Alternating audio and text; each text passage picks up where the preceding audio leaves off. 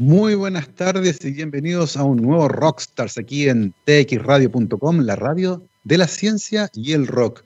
Jueves 8 de octubre del 2020, el día está despejado y bastante primaveral aquí transmitiendo desde la comuna de Providencia en Santiago y estamos comenzando nuestro nuevo paseo diario por la ciencia. El día de hoy tenemos un gran invitado aquí en nuestra transmisión por streaming. Se trata del doctor Raúl Morales Segura, doctor en Ciencias, Convención en Química de la Universidad de Chile. Realizó su estadía postdoctoral en la Universidad de Princeton, en Estados Unidos, con una beca de las Naciones Unidas y actualmente es investigador en astroquímica, ciencias ambientales y fisicoquímica molecular. Son también temas de su interés el estudio de políticas públicas en educación superior y el sistema y, eh, y, también tiene interés en los sistemas ambientales complejos. Es profesor titular de la Universidad de Chile y también decano de la gloriosa Facultad de Ciencias de esa universidad. Raúl, bienvenido a Rockstars. Muchas gracias por la invitación. Muchas gracias a ti, Raúl, por, eh, por tomarte un tiempo en tu agenda y acompañarnos. Eh, imaginamos que por tu cargo te ha tocado enfrentar eh, una toma de decisiones en muchas áreas relacionadas con la docencia y la investigación durante la pandemia, que ha afectado a todas nuestras actividades. cuéntanos un poco en el caso tuyo, cómo te ha afectado la pandemia desde el punto de vista familiar y también laboral, y particularmente lo que se relaciona con la dirección de una facultad que tiene muchos componentes experimentales que requieren la presencia de personas en laboratorios y en terreno, la organización de la docencia, las problemáticas relacionadas con los estudiantes, que también imaginamos que es tremendamente compleja. Bueno, gracias por la pregunta que me haces. Eh, en el plano familiar hemos tenido que tomar todas las medidas posibles en relación a, a ponernos a cubierto de lo que ha significado esta pandemia ya de más de seis meses, ¿no es cierto? Desde que en marzo iniciamos todo este proceso en nuestro país. Eh, sin duda que no ha sido sencillo, al igual que la mayoría de las familias chilenas que hemos debido enfrentar estos procesos, procedimientos, ¿no es cierto?, de confinamiento, de cuarentenas, eh, haciendo muy difícil la vida cotidiana que estábamos habituados a hacerla desde nuestro lugar de trabajo.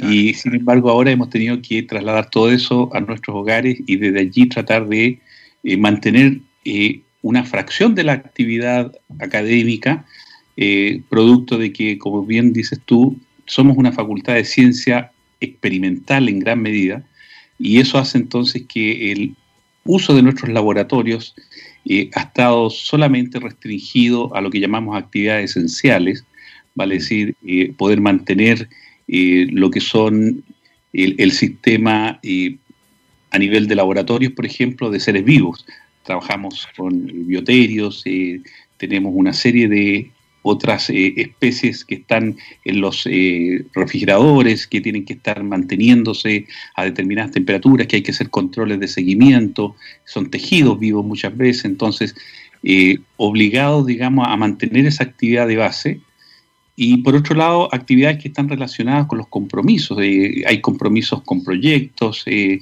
hay un sector de, académicos que sigue manteniendo vinculaciones internacionales. Eh, tenemos una serie de actividades que están, por suerte, bien relacionadas con las necesidades que ha generado los temas de sanidad ambiental, eh, producto de que estos laboratorios han estado haciendo algunas actividades de investigación que son relevantes para el medio nacional en términos de la pandemia, pero todas las otras actividades eh, que no son declaradas esenciales, eh, la universidad ha mantenido entonces una preocupación porque el personal se mantenga en sus casas y puedan hacer teletrabajo en la medida de que sea posible mantener ciertos, ciertas actividades, por ejemplo, la docencia. Eh, la docencia ya durante todo el primer semestre se realizó a distancia, de forma remota, eh, con todas las limitaciones que tú tienes al momento de no poder hacer, eh, las actividades de laboratorios o las salidas de terreno, lo cual ha generado entonces una modificación de los contenidos curriculares para trasladar parte de estas formaciones hacia lo que podría ser eh, un mejor momento el verano o derechamente hacia el próximo año. Así que eso han sido, digamos, a, grandes rasgos eh, las situaciones en que nos hemos debido desenvolver. ¿Existe preocupación en, los investigadores, por ejemplo, con respecto a lo que va a ocurrir con los plazos de ciertos compromisos, particularmente finalizaciones de proyectos o postulaciones, eh, que claramente van a, van a sentir el impacto de tener suspendidas las actividades experimentales durante varios meses. Eh, en ese sentido, eh, los académicos, los investigadores de la universidad han manifestado preocupación respecto a aquello y cómo eso se vincula, por ejemplo, con, con la NID, con la agencia que es justamente la que entrega estos recursos y eventualmente la que también genera las bases de aquellos concursos y que podría generar modificaciones para dar cuenta de lo que estamos viviendo. ¿Cómo visualizas ese panorama?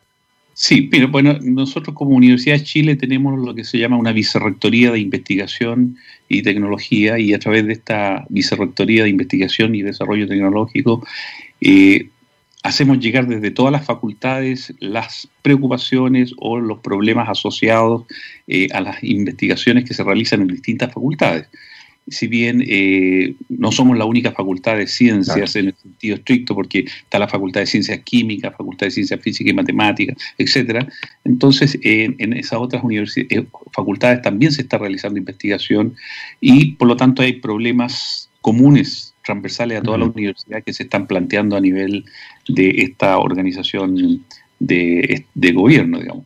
Sin embargo, eh, muchas veces los proyectos que están terminando ya han han desarrollado la fase experimental. ¿ya? Están muchas veces en la fase de redacción, informes finales, análisis de resultados. Eh, de modo que muchas veces los proyectos de finalización eh, no, le, no, les aplica tan fuertemente el tema como los que están en desarrollo. Eh, un proyecto que va en la mitad de su proceso de tiempo, digamos, un proyecto de cuatro años y va en el segundo año, eh, el haber ya eh, tenido seis meses de no poder acceder a los laboratorios, ahí sí que se está generando un impacto. Y por lo tanto eso ha significado frenar muchas investigaciones en curso que eh, esperamos que pasado esta pandemia tengamos la posibilidad entonces de, de abrir los espacios para dar las extensiones de tiempo caso a caso, porque obviamente hay singularidades distintas, hay eh, proyectos que a lo mejor eh, en el periodo de verano van a poder acelerarse, pero por ejemplo hay proyectos en el área de la ecología, por ejemplo, que deben salir a terreno. Entonces, si no salieron en el periodo de primavera, tienen que esperar la próxima primavera para hacer los mismos experimentos, porque esos son experimentos de campo, como, les llamamos, ¿no es cierto? Entonces, el tema de resolver la investigación eh, caso a caso va a ser la, la situación que vamos a tener que ir desarrollando en los próximos meses. Pero mientras no terminemos el tema de la pandemia, no se cierre el tema de que necesitamos la vacuna, digamos, a nivel mundial, va a ser muy complejo este trabajo de retorno gradual, porque eh, tiene que pensar, por ejemplo, que nuestros laboratorios no estaban pensados para trabajar con un 25% del aforo. Eh, no podemos disminuir un laboratorio que atendía normalmente, ponle tú, a 40 personas eh, no podemos decir, bueno, ahora van a trabajar 10, pero nos va a faltar tiempo para profesores, para hacer uso de espacios, etcétera, porque el número que estaba proyectado eh, es mucho mayor del que vamos a poder aplicar. Entonces eso nos nos ha llevado a tomar algunas medidas de emergencia. Por ejemplo, los estudiantes que están por graduarse a ellos tenemos que buscar la solución de que puedan eh, retomar en el paso a paso eh, los experimentos que les falten para poder terminar sus estudios satisfactoriamente. Ahora, alumnos de primero, segundo, tercer año, bueno, tenemos la ventaja de que nos quedan dos, tres, cuatro años más por delante y por lo tanto podemos retomar eh, esas actividades experimentales de forma complementaria en los años que vienen. Entonces estamos aplicando todo este tipo de medidas de buen criterio que finalmente nos ayuden a salir de esta situación. Pero claro, una condición que en estos momentos pasa a ser fundamental y sine qua non es el tema de la vacuna. de otra manera, eh, no vamos a poder tener una normalidad en el desarrollo de nuestras actividades, aun cuando yo creo que eh, la normalidad de lo que venga ya no va a ser la normalidad que tuvimos antes de marzo. ¿ah? Eh, creo que hemos aprendido mucho también. Hemos visto que hay una enorme capacidad instalada en nuestra universidad y en nuestra facultad, por ejemplo, para trabajar a distancia. Eh, lo hemos ido analizando, por ejemplo, muchos estudiantes que eran de regiones eh, y tenían que venirse a Santiago a pagar pensión, estar eh, prácticamente gran parte del año pagando pensión y un costo mucho más alto, hemos visto que muchas asignaturas podían darse de manera no presencial y venir después de ciertos periodos a tomar exámenes o a realizar las actividades experimentales de una manera ya mucho más eh, consecutiva, eh, más concentrada, y eso le daría más potencial a que estudiantes que no pueden acceder regularmente eh, acá en, en, nuestros recintos, digamos, lo puedan hacer en el futuro. O abaratar los costos también que tienen estudiantes que estando en Santiago tienen que trasladarse todos los días, que tienen que estar sometiéndose a una serie de eh, movimientos eh, excesivos, pérdida de tiempo, una, dos horas en transporte para ir y volver, ¿te fijas? O sea, yo creo que vamos a tener muchas lecciones que nos va a entregar eh, esta situación de crisis y que, bueno, algo de ganancia podamos sacar de todas estas pérdidas que estamos teniendo. Exactamente, es interesante visualizar cómo se organiza el trabajo en una facultad tan compleja como la Facultad de Ciencias de la Universidad de Chile, con muchísimos laboratorios de investigación, pero además cómo se proyectan los elementos positivos que uno puede extraer de esta, de esta pandemia.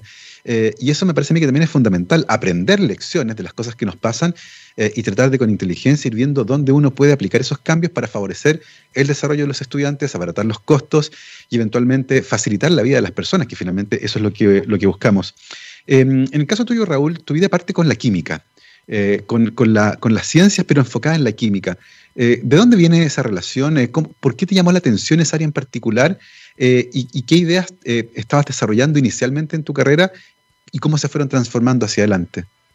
Bueno, mira, yo partí interesándome en las ciencias, digamos, en general, en el liceo, tal vez como muchos estudiantes tuvimos muy buenos profesores en mi colegio de física, de matemática, de química, y la ciencia entonces fue un atractivo fuerte. Y tuvimos también la suerte de tener un profesor recién egresado de la universidad en esos años, que fue a hacer clase a, mi colegio y venía con toda la motivación, el este individuo eh, tenía una fuerza enorme y bueno, cautivó a varios de nosotros en el tema de la química. Así llegué, digamos, a la Facultad de Ciencias que allí inicié entonces mis estudios de licenciatura en química. Posteriormente hice mi doctorado, eh, tuve la suerte de, bueno, haber trabajado duro también y haberme ganado una beca para haberme ido a Estados Unidos, en Princeton, un centro de relevancia mundial de primera línea, ver muchos premios Nobel, ver mucho de lo que estaba pasando en la frontera del conocimiento. Y ahí me llegó la motivación fuerte por el tema de las ciencias ambientales. Allí me tocó ver los primeros estudios satelitales que estaban eh, rastreando el planeta y viendo el tema de la destrucción de la capa de ozono y viendo una serie de otras potencialidades, digamos, que eh, estos primeros estudios satelitales estaban eh, cubriendo de, respecto de lo que pasaba en el planeta. Entonces, cuando llegué a Chile, llegué con todas estas motivaciones que me hicieron posteriormente ser uno de los fundadores de las carreras ambientales en nuestro país, en la universidad, ¿ya? porque veía que eh, iba a ser el área de futuro, nuestro país iba a necesitar profesionales y nuestras investigaciones entonces se empezaron a orientar fuertemente en ese campo. Eh, hablando acerca de eso, eh, decir que el día de hoy lamentablemente murió Mario Molina, Premio Nobel de Química, una de las personas que realizó las contribuciones más importantes con respecto a justamente el agujero de la capa de ozono, que fue fundamental para implementar políticas públicas a nivel global para prohibir la manufactura de ciertos compuestos químicos que producían daño en la capa. Así que un homenaje desde este programa, por supuesto, a la, a la, a la memoria de Mario Molina, eh, científico mexicano muy destacado, premio Nobel de Química, que lamentablemente murió el día de hoy. Eh, efectivamente, las ciencias ambientales. ¿Ah? Me sumo porque eh, Mario Molina, Sherwood Rowland y Paul Cruzen fueron los tres que se ganaron el premio Nobel en el año 2007 no, 1996. 1996 ellos ganaron el premio Nobel y nosotros trajimos al año siguiente a Chile a Paul Cruzen, le otorgamos el doctorado honoris causa a la Universidad de Chile y después en el 2006 trajimos a Mario Molina a la Universidad de Chile, tuvimos encuentros con los estudiantes en ese momento y también le otorgamos el premio, o sea, no el premio, sino que la distinción del doctorado honoris causa por justamente las contribuciones que ellos hicieron. No tuvimos la oportunidad de traer a, a Sherwood Rowland, pero igual era uno de los tres grandes contribuyentes, como dices tú, porque no solamente hicieron el trabajo científico de descubrir el impacto de la destrucción de la capa de ozono, en experimentos de laboratorio. ¿ah? posteriormente se fueron a realizar los experimentos en la estratosfera, pero los descubrimientos que ellos hicieron lo hicieron en sus laboratorios y eso fue a comienzos de los años 70, 1970, 1971, y se demoraron aproximadamente unos 15 años en hacer campaña a nivel mundial para que se llegara al protocolo de Montreal, que fue el gran encuentro internacional en donde se reconoció a, través de todos los países de que se estaba destruyendo la capa de ozono con impacto significativo, no solamente en la población humana, sino que también en la destrucción de ecosistemas, en especies silvestres como los propios peces de los océanos. Ya mucha gente no sabe eso, pero eh, los peces eh, muchas veces cuando están en la etapa de alevines, ya están en la superficie del mar, es allí donde está la fase más eh, de radiación eh, apropiada para el fitoplancton. Son alevines que tienen unos ojos muy grandes y la radiación ultravioleta los empezaba a dañar, los empezaba a dejar ciegos y eso generaba una pérdida de alimento, una pérdida de, desarrollo de especies. No, es, mira, si uno cuando empieza a ver todos esos dramas que se estaba generando con la destrucción mm. de la capa ozono es muy grande. Y bueno, no solamente ellos cumplieron un rol de ser científicos, sino que también de hacer una gran campaña de difundir sus conocimientos para alcanzar esta conciencia mundial. Exactamente, una, una campaña que ojalá tuviera mismo éxito aplicada, por ejemplo, a la crisis climática, donde nos ha costado muchísimo más movilizar a los actores políticos con evidencia de tanto mejor calidad de la que había en aquella época para el agujero de la capa de ozono. Lecciones sumamente importantes que hay que sacar de aquella campaña porque se puede aprender mucho acerca de política y ciencia mirando esa discusión y particularmente el protocolo de Montreal. Eh, Raúl, cuando llegas a Chile de vuelta de Princeton con, esta, con este impulso de la, de la química ambiental, ¿cuál era el estado de desarrollo de la química ambiental como ciencia en Chile y cómo se perfilaba hacia adelante? Bueno, era, era mínima prácticamente. Si encontrábamos cinco investigadores en todo el territorio nacional era mucho. En Concepción uno, Valparaíso por ahí otro, en Santiago otros dos o tres, y para contar, digamos. Eh, de modo que yo diría que se empieza a desarrollar fuertemente ya con una manera de conciencia universitaria mm. eh, a comienzos de los años 90, eh, que se da, yo diría también con un refuerzo adicional que fue, no sé si tú te recuerdas, la, famosa reunión internacional del año 92 en Río Janeiro, en donde allí la cumbre mundial se llamó para conversar de los temas ambientales, se dieron las directrices para que los países en sus propias constituciones y en sus propias políticas y leyes establecieran marcos de desarrollo para el tema ambiental en un crecimiento sustentable. Y el año 94 en Chile, siguiendo estas directrices del año 92, se toma la, se hace, digamos, la ley de base del medio ambiente, la ley 19.300, que viene a orientar al país con la creación de la CONAMA, en ese momento Comisión Nacional del Medio Ambiente, y una serie de normativas que dan fuerza a que se empiece a instalar en Chile ya de una manera jurídica el concepto de que el medio ambiente había que cuidarlo, que el que de alguna manera eh, lo trastocaba, lo destruía, tenía que repararlo, y empiezan a aparecer las normativas. Pero con este cuerpo normativo del año 94, se suma que nosotros en paralelo creamos las carreras ambientales, las primeras carreras ambientales en el país, en la Universidad de Chile, y partimos el año 94 con ley y con las nuevas carreras. Y en paralelo se dio también de, forma casi, como dicen a veces, el universo confluye en, en estos esfuerzos. El gobierno de Chile y el gobierno de Japón firman eh, un, convenio de colaboración en que Japón se compromete en instalar en Chile el Centro Nacional del Medio Ambiente. Y esa fue una obra majestuosa, yo diría, que nos permitió por casi 10 años gozar del aporte de expertos japoneses que vinieron a Chile, instalaron con eh, instrumental que ellos trajeron y con técnicos que nos enseñaron a nosotros ¿ya? Eh, a desarrollar entonces una serie de mediciones en los elementos de agua, de suelo, de aire, eh, generamos las primeras eh, estaciones de monitoreo en el país. O sea, el Centro Nacional del Medio Ambiente cumplió una fase realmente espectacular eh, desde el año 95, podríamos decir, hasta el año 2015 aproximadamente, que fue el tiempo que se desarrolló con todo su quehacer, con toda su fuerza. Así que yo diría que eso fueron grandes hitos. ¿eh? El Centro Nacional del Medio Ambiente en nuestro país, la ley de bases del medio ambiente y la creación de las carreras ambientales. Qué, interesante cómo confluyen todas estas historias, ¿cierto? Em, que van de la mano con un cambio en la conciencia con respecto al cuidado del medio ambiente. Eh, ciertamente la naturaleza no es indestructible y por lo tanto si queremos generar eh, desarrollo económico para todo el mundo, debemos hacerlo de manera respetuosa con el medio ambiente, que es una visión que se empezó a incorporar lentamente, particularmente en los países de este lado del mundo. Eh, en aquel momento, ¿cuáles eran las principales problemáticas ambientales que tiene nuestro país? Aquellos que eran más urgentes de resolver o que afectaban a la mayor parte de la población sin que todavía le pusiéramos mucho ojo. Mira, lo, que sucede tal vez en, nuestro país es que, dado el, bajo nivel de información y de preocupación, casi los problemas ambientales no eran visibles. Sin embargo, ya en los años 60 eh, se había visibilizado mucho los problemas en Estados Unidos, en Japón, en Europa, de grandes problemas de contaminación, grandes demandas eh, de población o ciudadana hacia empresas.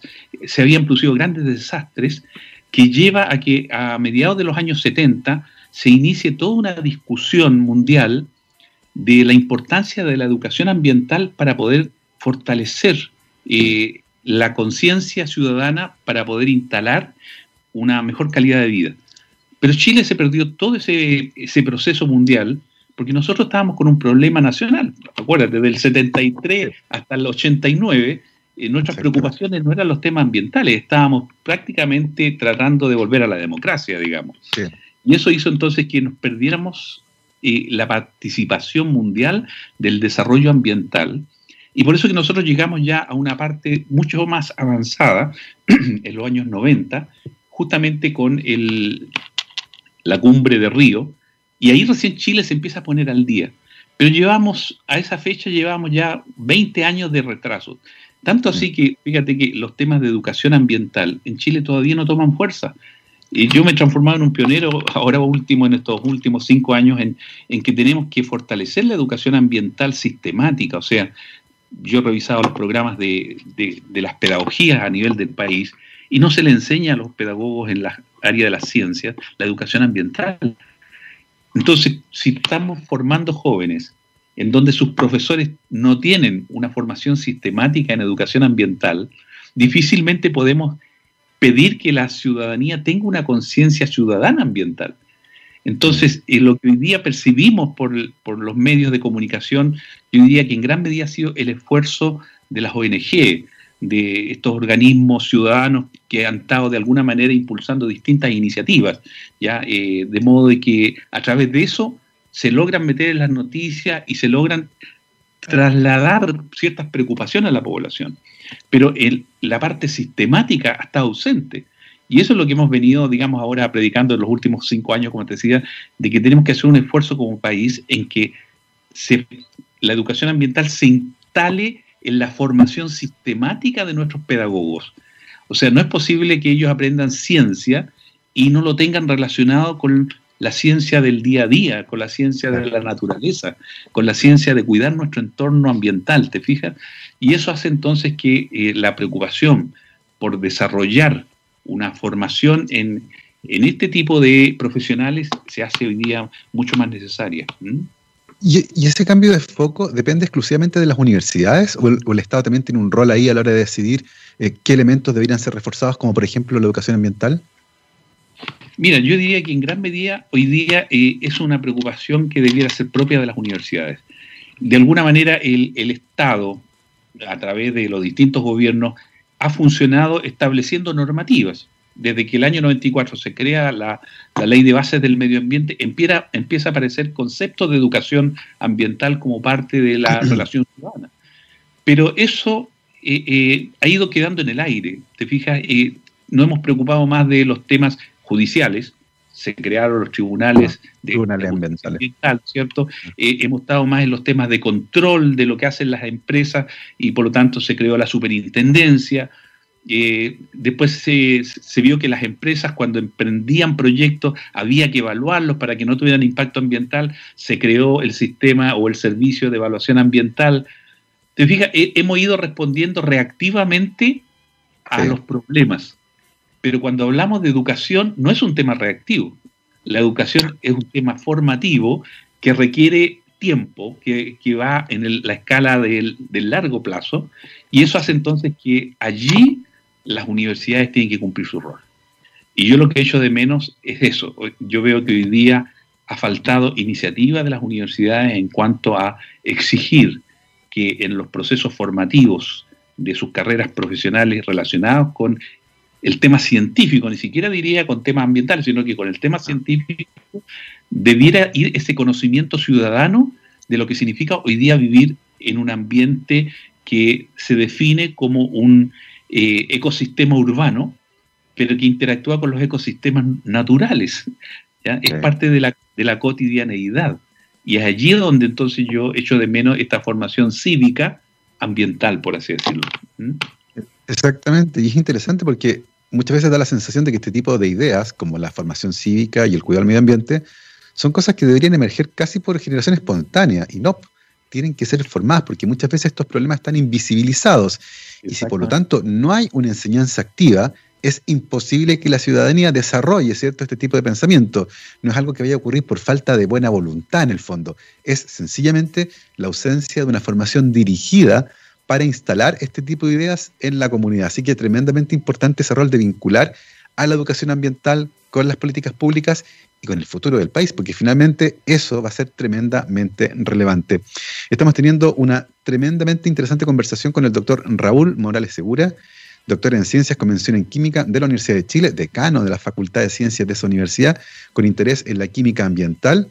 Em, y ahora vamos a hacer una pausa musical para volver a la segunda parte de esta entrevista a conversar sobre cómo ha cambiado nuestra relación con, la química ambiental, con, con, la ciencia del medio ambiente en las últimas décadas, la creación, por supuesto, del Ministerio de Medio Ambiente que ha tenido un impacto profundo a la hora de generar políticas públicas y por supuesto la contingencia, lo que está pasando con el coronavirus eh, y eventualmente con el futuro de la ciencia de Chile en, el cargo que, tiene nuestro invitado al día de hoy, por supuesto. Nos vamos con eh, Iron Butterfly, esto se llama Soldier in Our Town. Vamos y volvemos. 12 con 33, estamos de vuelta aquí en Rockstars de txradio.com, científicamente rockera. El día de hoy estamos conversando con el decano de la Facultad de Ciencias de la Universidad de Chile, el doctor Raúl Morales Segura, doctor en química, convención, perdón, doctor en ciencias, convención en química de la Universidad de Chile. Realizó su estadía postdoctoral en la Universidad de Princeton en Estados Unidos a fines de los 80 gracias a una beca de las Naciones Unidas y sus principales intereses tienen que ver con la química ambiental y también otras áreas de la ciencia que son tremendamente entretenidas. Y nos hemos enfocado justamente en la, química ambiental y en la educación ambiental por el impacto que ha tenido eh, últimamente en las discusiones en el país. Eh, y tal vez uno de los hitos relevantes en ese sentido sea la creación del Ministerio del Medio Ambiente, eh, una unidad que le permitió a este tipo de temáticas meterse ya en la política grande, la toma de decisiones, en la articulación de políticas públicas. Eh, ¿Cómo has visto desde tu perspectiva como académico e investigador en esta área el nacimiento de ese ministerio y cómo se vinculó con la institucionalidad que existía en Chile en ese momento para tratar de hacer un ordenamiento con respecto a lo que estábamos haciendo? Bueno, efectivamente, tal como se planteó en el, año 94 con la ley de base del medio ambiente, se dio la proyección de toda una instalación eh, de un sistema nacional ambiental que creo que ha sido eh, bastante significativo porque ha sido un proceso gradual de, empoderamiento de lo que podríamos decir una organización nacional eh, que ha ido instalándose los diferentes eh, medios que se requieren para un desarrollo ciudadano apropiado. Eh, no fue una instalación de la noche a la mañana, eh, sino que fue articulándose gradualmente y con una experiencia regional que también a través de las coremas fue también tomando parte de lo que sería finalmente este Ministerio del Medio Ambiente. Entonces yo diría que desde el punto de vista organizativo fue una fase gradual con experiencia acumulada. Hago la distinción con lo que es el Ministerio de Ciencia, que se creó de un golpe y que eh, no ha tenido una articulación previa, sino que se ha estado recién articulando en base más bien a fondos, más que a una eh, instalación de una organización de personas ya a través del país. Y, es como el otro, el, otro extremo, digamos, de, de la situación, pero que los dos yo diría que debieran estar muy complementados. Estos dos ministerios debieran eh, tener una misma, eh, un mismo fin, una misma orientación, puesto que tienen que ver primero con la formación que requiere la ciudadanía y segundo tiene que ver con el desarrollo futuro del país. O sea, nosotros mm. no podemos estar ajenos que para poder desarrollar el país necesitamos mucha ciencia, mucha tecnología, que es lo que hoy día ocurre en los países. De hecho, ya eh, está definido que los países pobres del futuro son los países que producen bienes básicos, ¿ya? Eh, madera, minerales, eh, vegetales, etcétera. Esos son los países pobres del futuro. Los países ricos hoy día son los que generan conocimiento. Y, basta ver, digamos, lo que ha sido el desarrollo de las empresas multimillonarias en los últimos 10 años, nomás para no irnos muy lejos, ya son todas relacionadas con ciencia y tecnología. Eh, y por otro lado, el, tema ambiental forma parte del, del, desarrollo armónico del país, o sea, en la medida que tú explotas eh, de, manera eh, irrestricta, eh, estás destruyendo el patrimonio de tu país a futuro. O sea, lo que le vas a alegar a las nuevas generaciones, ¿qué es lo que es? ¿Ah? Es, un, es un país empobrecido en bienes y que además no ha logrado despegar. Entonces, la importancia de tener estos dos, yo diría, instrumentos de Estado para poder llegar a ser un país con un mayor desarrollo, tienen que ir ligados, tienen que estar trabajando al unísono. Una cuestión que por ahora no se ve, pero que obviamente debiéramos proyectarlo de una manera estratégica en esa dirección. Qué, interesante la diferencia, la distinción que haces en cómo nace el Ministerio de Medio Ambiente y el Ministerio de Ciencia eh, con respecto a cómo se posiciona en el, en el panorama nacional eh, y sobre todo tomando en cuenta lo que decías recién, eh, lo que nos ha costado transmitir esta idea de que es importante que transitemos desde un país que produce principalmente eh, materias primas, concentrado de cobre, frutas, verduras, peces, madera, a un país que produce ideas, que produce tecnología. Es interesante ver el caso de Corea del Sur, por ejemplo, un país que tiene una economía similar a la nuestra hace 80 años atrás, al que hoy día le compramos celulares, televisores, automóviles. Em, y tengo la sensación de que al menos parte importante de la comunidad académica y científica tiene relativamente claro que ese debería ser el camino pero sin embargo ha costado mucho mover el timón. Em, esa resistencia, eh, ¿cuál es tu diagnóstico? ¿Por qué ha costado tanto? Eh, alguna vez leía un sociólogo que decía que los países ricos en recursos naturales eh, iban a ser pobres, básicamente porque era cómodo y había un grupo que explotaba esos recursos y por lo tanto no le interesaba mucho cambiar el destino. Y hacía un diagnóstico muy similar para países como Chile y también para países africanos, lo que a mí me sorprendió ciertamente. ¿Cuál es tu diagnóstico al respecto? Bueno, e, ese, planteamiento, yo te digo, hoy día ya se ha transformado prácticamente eh, en, un axioma. Es, es así. Los países están condenados a seguir produciendo, como dijo un rector años atrás, palos, piedras y frutas. ¿ah? Eh, y no estamos incorporando ninguna tecnología, ningún conocimiento. Y como te decía, las grandes fortunas hoy día están dadas en el área del conocimiento, no en el área de la producción de bienes, ¿ah? los commodities, como le llaman. Entonces, allí eh, nos ha faltado, yo diría, eh, visión de futuro por parte de los gobiernos. Nuestros gobiernos eh, se han quedado con lo que aprendieron en, el colegio quienes gobiernan y les ha faltado entonces proyectarse en, el largo plazo. Fíjate que un tema contingente hoy día, estamos viendo el tema de la pandemia, un tema que tiene complicado todo el planeta, en donde la enfermedad se ha planteado con características distintas en distintos lados.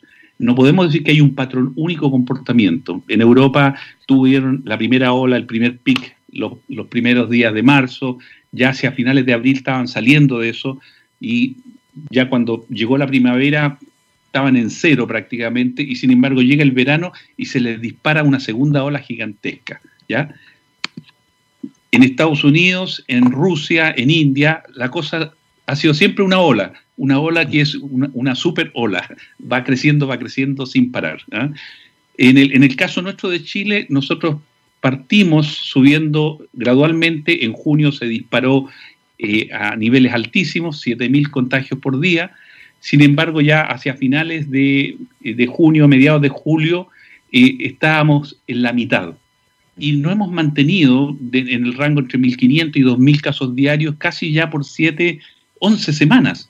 O sea, no hemos logrado bajar. Estamos en una situación crítica en que las medidas que hemos tomado no nos, no nos ayudan. ¿Qué quiero decirte con esto? Que no tenemos conocimiento. Pero yo veo otra cosa. Se ha visibilizado una enorme cantidad de científicos en ayudar al gobierno a buscar soluciones. Han aparecido matemáticos, estadísticos, físicos, eh, medioambientalistas, etcétera. Desde, desde, todas las áreas, de la biología, por supuesto, del ámbito de la salud. O sea, se ha visibilizado un poder que estaba oculto. ¿ya? Y eso yo creo que tenemos que hoy día canalizarlo con mucha fuerza, pero llegan las eh, definiciones presupuestarias para el próximo año y vemos que en el caso de la ciencia, recortes. Yo, yo, te planteo el siguiente problema. Esta pandemia nos está dejando la billetera fiscal no, no solamente en cero, sino que en, en, menos 40%. Se dice que vamos a llegar más o menos al menos 50%, vale decir un 50% de endeudamiento de lo que es nuestro capital de trabajo. ¿ya? ¿Qué va a pasar si eh, esto se resuelve de aquí a un año más y en dos o tres años más nos llega otra pandemia? ¿Ya? ¿Tenemos las capacidades para responder a esta nueva pandemia que puede tener otras características? ¿Cuál es el personal capacitado para salir a, defendernos, a hacer la primera línea? Nuevamente vamos a pedirle que la gente de los hospitales sea la primera línea con las mismas dificultades que ya han tenido, Fíjate que en este momento España tiene problemas porque los médicos se están jubilando antes de tiempo, no quieren seguir trabajando las enfermeras, eh, están tratando de, de alguna manera, eh, salirse de este embrollo que los tiene liquidados, ¿ya? Más súmale eso la poca conciencia social, ¿ya? Que la gente no respeta las cuarentenas, no respeta el concepto de que, oye, si, si en, en 15 días nadie se moviera, se reduciría enormemente el tema del contagio, porque el virus tiene un tiempo de vida de, existencia. Entonces, después de dos semanas ese virus no existe, pero en la medida que nosotros nos movemos vamos traspasándoselo a otro y el virus se sigue traspasando y sigue viviendo. Pero si pudiéramos congelarnos dos semanas, el virus desaparece, porque es un tema de, desarrollo que nace, vive y muere. ¿ah?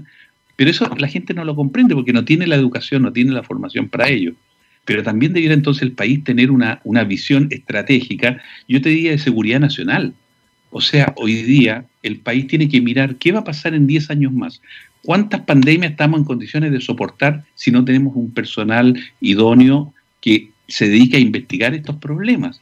No los tenemos. Mm. Por el contrario, le estamos diciendo a los que están estudiando en el extranjero, devuélvanse, eh, no les vamos a financiar, eh, vamos a hacer otras cosas, eh, el gobierno define para el próximo año, eh, creo que son las ocho medidas o los ocho pilares del nuevo presupuesto, y en, ninguno de esos pilares viene el tema de la ciencia como un tema estratégico. Fíjate lo que han venido anunciando ahora eh, los biólogos o los ecólogos ambientales, ¿ya? en relación con los ecosistemas. Están diciendo que el estrés que estamos generando en la destrucción de los ecosistemas, en el achicamiento de las superficies eh, silvestres, eh, están desapareciendo especies, pero al desaparecer esta especie o al estresarse estas especies con disminución de población, ya no hay depredadores que se controlen entre ellos mismos a los débiles y por lo tanto ciertas enfermedades que son lo que generan a los débiles están subsistiendo, transfiriéndose fuera de su ecosistema. ¿A quiénes? A los hombres. Nosotros somos los que estamos invadiendo esos ecosistemas y por lo tanto estamos transformándonos en los portadores de estos nuevos eh, virus o bacterias. Ahí tenemos el caso, ¿no es cierto?, de lo que significó eh, los murciélagos hoy día, pero no nos olvidemos que estas pandemias o contagios comenzaron ya a comienzos de los 2000 y 2010 fuertemente. La crisis de la epidemia aviar, la del eh, porcina, la, la, influenza porcina, o sea, influencia de animales que se han transferido a los seres humanos. ¿Te fijas? Entonces, ¿qué viene más adelante? Bueno, vienen problemas. Eso es lo que tenemos que tener claro. Vienen problemas porque los ecosistemas se están eh, de alguna manera distorsionando. Tú has visto los incendios forestales que se están produciendo en la selva amazónica, lo que ha pasado en Australia, eh, etcétera, en África. Y eso hace entonces que de alguna manera eh, nosotros sepamos ya al menos científicamente lo sabemos, pero lo sepamos a nivel ciudadano, de que vienen estos problemas y por lo tanto cuáles son las medidas como Estado que estamos tomando a futuro. Y yo no las veo. No hay un, tema de seguridad nacional en esta materia. Fíjate que eh, yo creo que el, tema, en este caso ambiental, pandémico, ciencia, debiera estar en manos de la defensa nacional. O sea, eh, creo que la defensa nacional no debe restringirse a cuidar nuestras fronteras, ¿ya? Eh, a cuidar nuestro territorio. Se debe también dirigir a cuidar a nuestra población porque es estratégico en la medida que la gente se nos enferma, en la medida que desaparecen o empiezan a desaparecer determinados segmentos. Hoy día le está tocando fundamentalmente al segmento mayor de 60 años. Pero, ¿qué puede pasar con otro tipo de, de pandemias que no conocemos? Entonces, el tema de seguridad nacional, el tema de defensa nacional, es un tema de estrategia de país. Y yo veo que no está planteándose a nivel de gobierno ni a nivel de Estado, porque tampoco el Congreso lo está tomando. Y eso significa entonces que nosotros tenemos que reaccionar como ciudadanía. Entonces, para mí la ciencia no es un tema de que los decanos de ciencia o los rectores de las universidades complejas estén pidiendo, comillas, más plata. No es un tema de plata, es un tema de capacidad de respuesta de país. Mm. Y eso entonces eh, es lo que nosotros debiéramos pensar si estamos poniendo bien eh, las platas en el lugar que corresponde. Es eh, interesante porque uno puede visualizar eh, en ambos ejemplos una falta de visión de largo plazo. cuesta mirar mucho más allá, por ejemplo, de lo que hubiera un periodo presidencial y da la sensación de que nadie de los que toman las decisiones están pensando más allá de cuatro años, que es lo que dura justamente un periodo presidencial. Y eso ciertamente nos puede pasar la cuenta, y es lo que uno está viendo hoy día. leía hace un par de días atrás que Australia, por ejemplo, decidió invertir muchísimo más dinero en ciencia y tecnología producto de la pandemia. El gobierno australiano también perdió dinero, el Estado australiano también vio disminuir su economía, pero justamente eh, haciéndose parte de esta visión de que probablemente en el futuro esto va a volver a ocurrir, lo mejor es estar bien preparado. Y una forma de estar bien preparado justamente invirtiendo más dinero en ciencia y tecnología, y por lo tanto su presupuesto aumentó de manera notable. En ese sentido, la existencia del Ministerio de Ciencia, Conocimiento, Tecnología e Innovación eh, era una buena oportunidad justamente para llevar eh, estas ideas a, la política, a la toma de decisiones. Yo tuve la, suerte de entrevistar hace algunos meses al ex ministro de Medio Ambiente, Marcelo Mena, y él me decía, eh, en la política, cuando la ciencia se mete en la política, se convierte en un deporte de contacto. Uno no saca nada con llevar tres, cuatro papers. Hay que defender las ideas, hay que remangarse las mangas y hay que y hay que defenderlo con fuerza.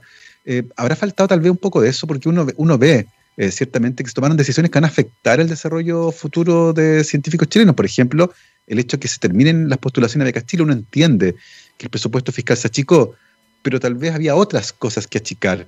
Eh, ¿Faltó visión de futuro ahí también?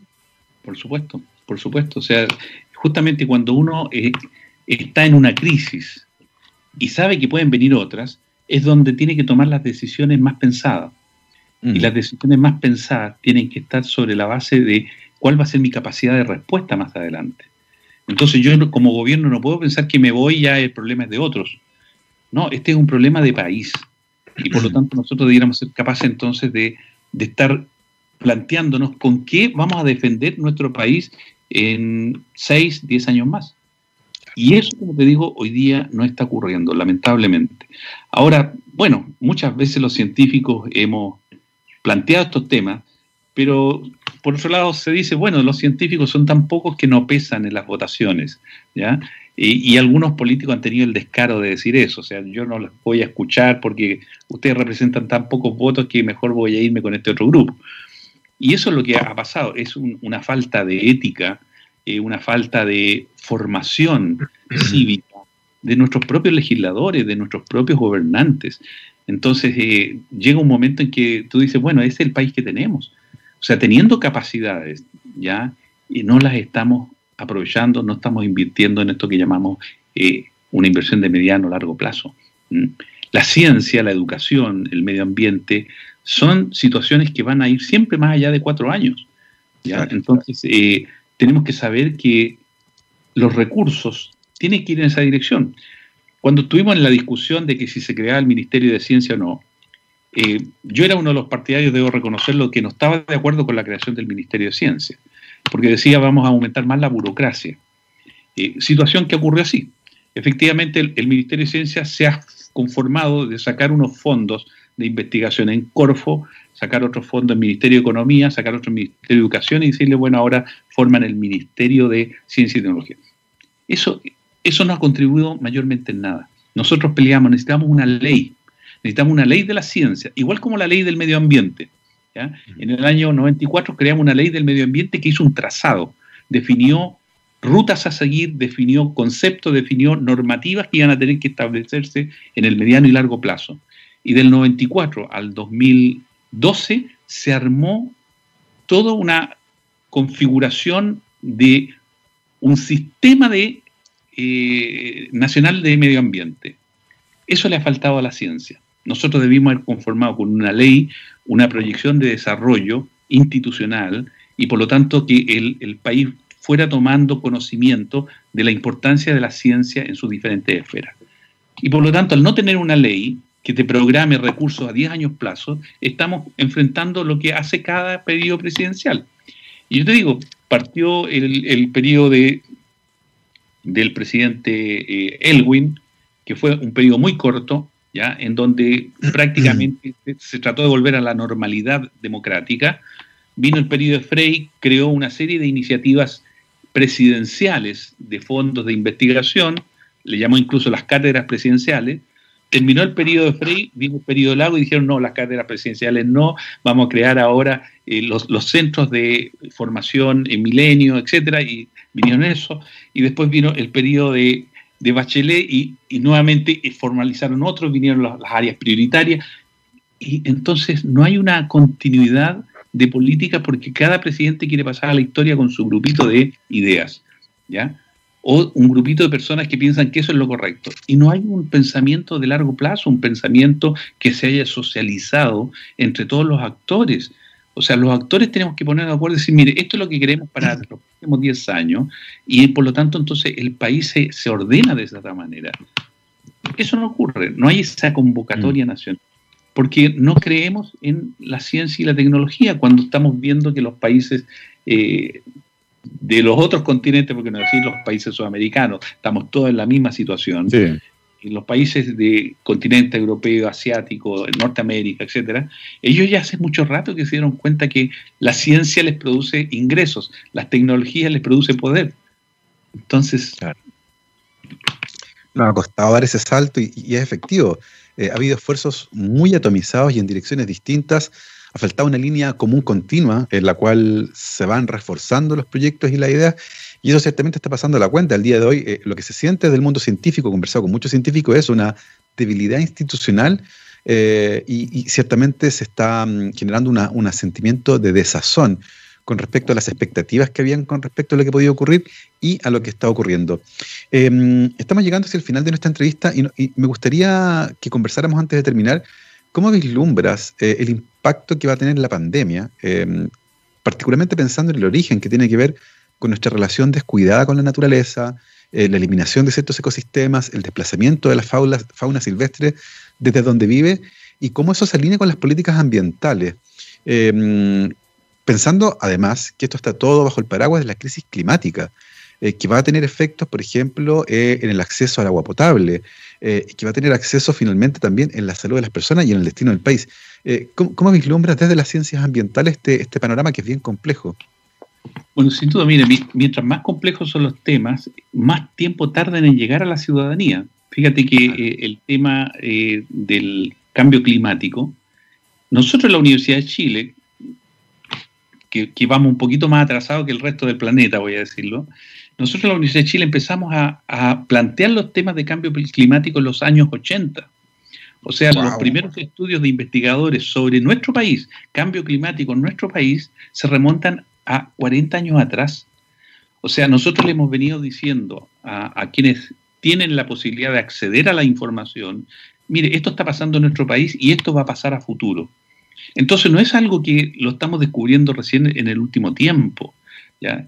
Yo personalmente en la, en la década del 90 por lo menos debo, haber dado unas 100 conferencias sobre cambio climático, en los años 90 al 2000.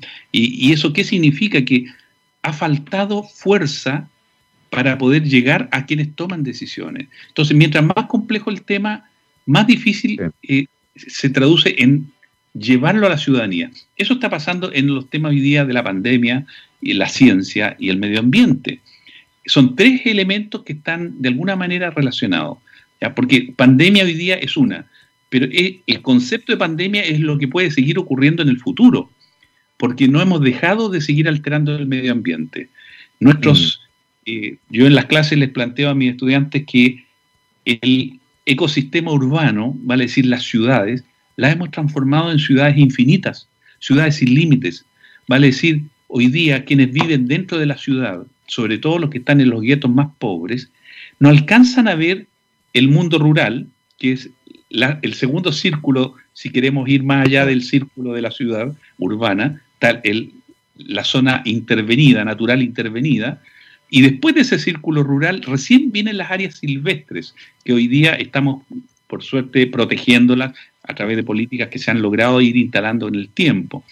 Entonces, la posibilidad de que quienes viven en esta gran ciudad infinita no alcanzan a ver lo que ocurre en el mundo silvestre, en el mundo eh, prístino, y, además si tú le agregas el, tema de lo digital, la televisión, el, el, Internet, no logran salir entonces del enclaustramiento urbano.